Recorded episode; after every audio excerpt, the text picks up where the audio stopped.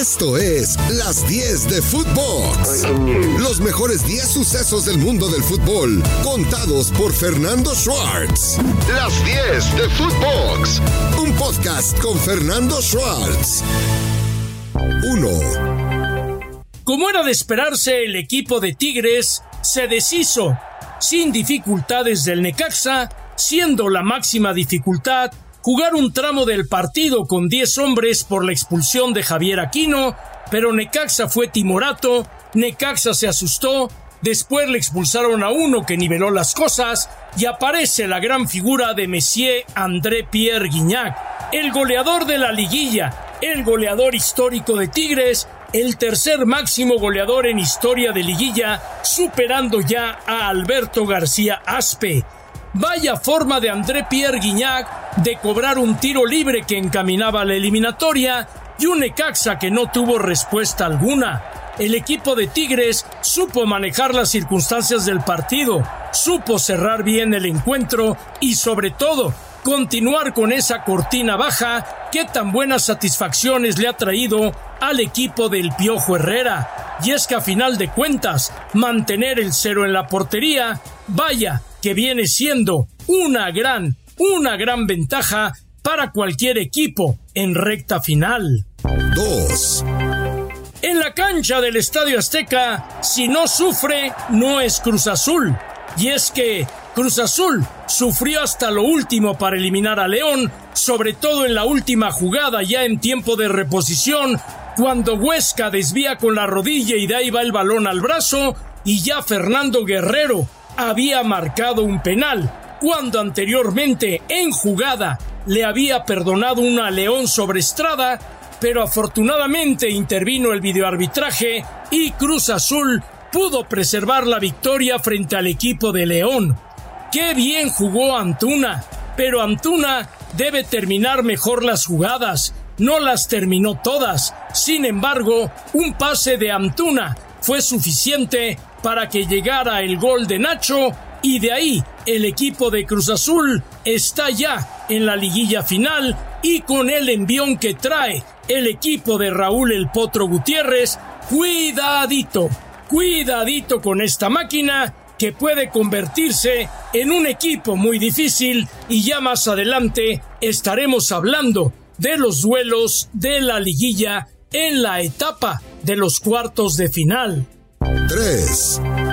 Como era de esperarse, el diablo que ya despertó terminó con los sueños de Ciudad Juárez y con ello el equipo de Nacho Ambriz ya se encuentra en la zona de la liguilla final. Un Toluca que tiene un plantel para dar y prestar, pero un Toluca que había caído en la modorra y que despertó frente a un equipo de Ciudad Juárez que tuvo tres postes antes de caer frente al Diablo Rojo del Toluca. Una muy buena actuación de Leo Fernández en el medio campo, un trayazo de Camilo Zambeso y una gran jugada de Carlos González que a final de cuentas encaminaron la victoria del Toluca y créame usted que el Toluca en zona de liguilla es otro equipo realmente peligroso y habrá que tenerlo en la mira y no perderlo de vista. 4. Puebla a lo Puebla y Chivas a lo Chivas. Puebla ganaba, faltaban 30 segundos ya en tiempo de reposición y Carlos Cisneros da el empate después de que Barragán con sólido cabezazo había puesto adelante al Puebla. Y en los penales, Angulo al travesaño, Puebla implacable e impecable en cada cobro, el cuarto de Israel Reyes impresionante y el equipo del Arcamón se encuentra ya en cuartos de final y vamos a ver cómo le pone las peras al olmo al equipo del América.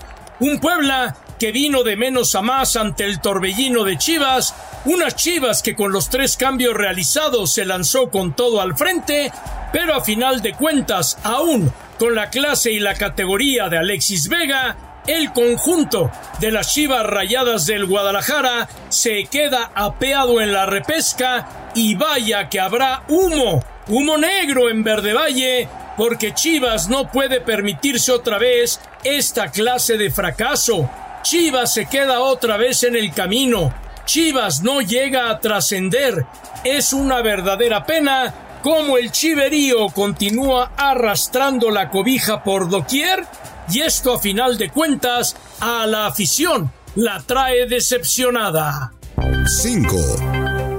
Al equipo de Tigres de Miguel Herrera le tocará enfrentar en la liguilla al número 4 de la tabla general al equipo de los Tuzos del Pachuca. Unos Tuzos que son el némesis del conjunto norteño en recta final. Si bien en el campeonato regular el equipo de Pachuca con dos goles de Nicolás Ibáñez derrotó a Tigres con expulsión de Angulo, no podemos dar por descartado a Tigres que va a sufrir mucho con la dinámica de Pachuca y por cerrar la serie en territorio tuso.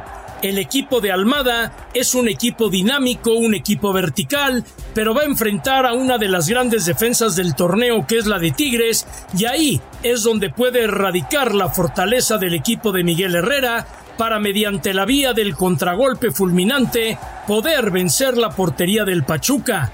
Ya sabemos que el gol de visitante ya no cuenta doble, ya sabemos que esto se hizo para poder nivelar las situaciones, sobre todo en caso de los que calificaron directamente a la liguilla y no llegaron por la repesca. Es la primera vez que Miguel Herrera consigue avanzar a la siguiente fase mediante esta herramienta, pero todo puede pasar. Sin embargo, Tuzos del Pachuca debe, debe resultar el favorito para salir avante de este compromiso. 6. El Santos de Fentanés, el número 3, va a enfrentar al Toluca, el número 6. El Santos de Fentanés ha tenido una campaña realmente espectacular. Fentanés ha logrado levantar un Santos que había comenzado tambaleante el torneo y enfrente tiene un Toluca que comenzó muy bien el torneo, después tuvo un bajón, pero ha vuelto a despertar. En el torneo regular, el partido se jugó en Toluca y Toluca venció al Santos dos goles por cero con goles de Leo Fernández y de Jordan Sierra. Ya veremos de qué forma el equipo de Santos puede hacer valer que es el número 3 de la tabla general, aunque yo creo, sinceramente, que el equipo de Toluca se va a convertir en el caballo negro de esta liguilla simplemente por la calidad de plantel que tiene y por lo menos porque bajó la cortina en contra del equipo de Juárez con un Tiago Volpi que da seguridad y unos postes que llegaron a ayudar ahí. Una serie, una serie realmente pareja donde será muy difícil el poder decir quién de los dos va a poder avanzar a la siguiente ronda. 7. En otro duelo de la liguilla, el equipo de Rayados de Monterrey, que ya tendrá el regreso de Funes Mori, va a enfrentar a un Cruz Azul que anda agrandado. Un Cruz Azul que con el Potro Gutiérrez ha tenido un gran cierre de campeonato, pero la plantilla de Rayados de Monterrey, si no llega a ser campeón, será un verdadero fracaso. En el torneo regular, Cruz Azul cayó frente a Monterrey en tierra regiomontana. Gallardo, Romo y Berterame anotaron los goles de Rayados, mientras que Rotondi y Anduna anotaron los goles por parte del equipo de Cruz Azul. Cruz Azul tendrá que apelar a nulificar a las individualidades del equipo de Rayados y también hay que tomar en cuenta que, a diferencia de aquella ocasión, ahora está Don Chuy Corona en la portería de Cruz Azul y con Chuy Corona, bueno, las cosas son diferentes por la experiencia que tiene dentro de la liguilla final. 8. En la última jornada del torneo regular, el Puebla recibió al América y el América le ganó con gran actuación de Fidalgo, que anotó el último gol, Cendejas anotó el primero y el América ganó en el Cuauhtémoc. Pero históricamente en fases finales, Puebla ha sido un dolor de cabeza para el América, un América superlíder, un América contundente, un América que juega muy bien al fútbol, pero la liguilla es otro torneo. A final de cuentas, con la victoria de Puebla, así haya sido mediante la vía del tiro penal, los mejores ocho son los que quedan y los convidados se van a casa no alcanzando a repescar algo en esta polémica fase. El América tiene la ventaja de jugar en casa el regreso. El América luce como gran favorito siendo el número uno, pero ya sabemos la maldición que siempre persigue al uno y todo puede llegar a suceder. Ya en la etapa de Solari, América fue el uno y el Pachuca lo echó afuera y ahora veremos con Fernando Ortiz un equipo con recambio, un equipo unido, un equipo bien empacado. Vamos a ver el Puebla, que ya no tiene nada que perder y mucho que ganar, qué es lo que hará frente al conjunto americanista. La liguilla en marcha, la parte más emocionante del torneo. 9. En el fútbol femenil, Andrea Rodebau, la flamante directora de selecciones nacionales femeniles, tendrá sus dos primeros grandes retos. La selección mayor, que está en etapa de reestructura, va a estar enfrentando al equipo de Chile, pero más allá de eso, su gran reto de Andrea es el Mundial Sub-17, donde México a media semana arranca su participación en la India. Ana Galindo, que entró al quite por Maribel Domínguez e hizo un buen papel en la Sub-20, ahora tendrá la oportunidad con la sub-17, donde una de las grandes figuras es Silvana Flores, la hermana de Marcelo, la que dejó al fútbol inglés para venirse a jugar con el equipo de las Rayadas de Monterrey y que es una jugadora que tiene sin duda alguna un gran porvenir y que será pieza fundamental en este camino en la India. Se rompieron las estructuras del fútbol mexicano, se cambió para tener a una mujer al frente del fútbol femenil y por lo pronto la India, la India será la primera prueba. 10. El español Pedro Campos, el que ha llegado a dirigir a la selección mayor de México, va dejando buenas sensaciones. Ahora hay que ver a la selección mayor en los compromisos amistosos que tiene para ver el nuevo estilo de juego que pretende Pedro Campos, más el regreso de la gran Charlín Corral, que nunca, nunca entendimos el por qué no estaba con el equipo nacional.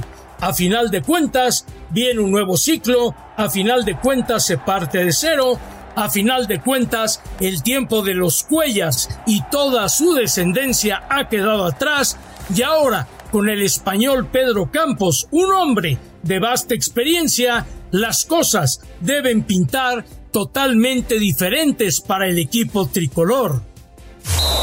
Nos vamos a tiempos extras.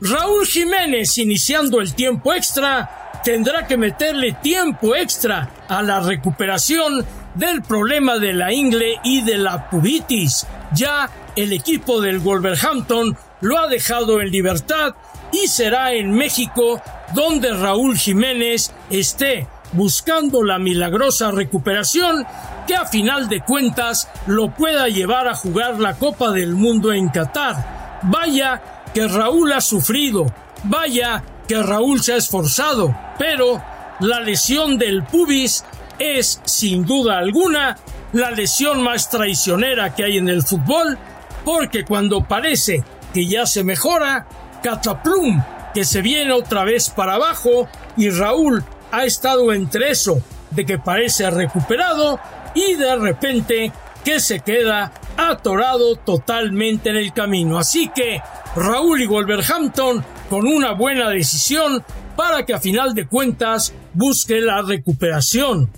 En la semana se anunció el formato de la flamante nueva Leagues a jugarse del 21 de julio al 19 de agosto de 23 con 47 equipos, 18 de la Liga MX y los restantes del fútbol de la MLS.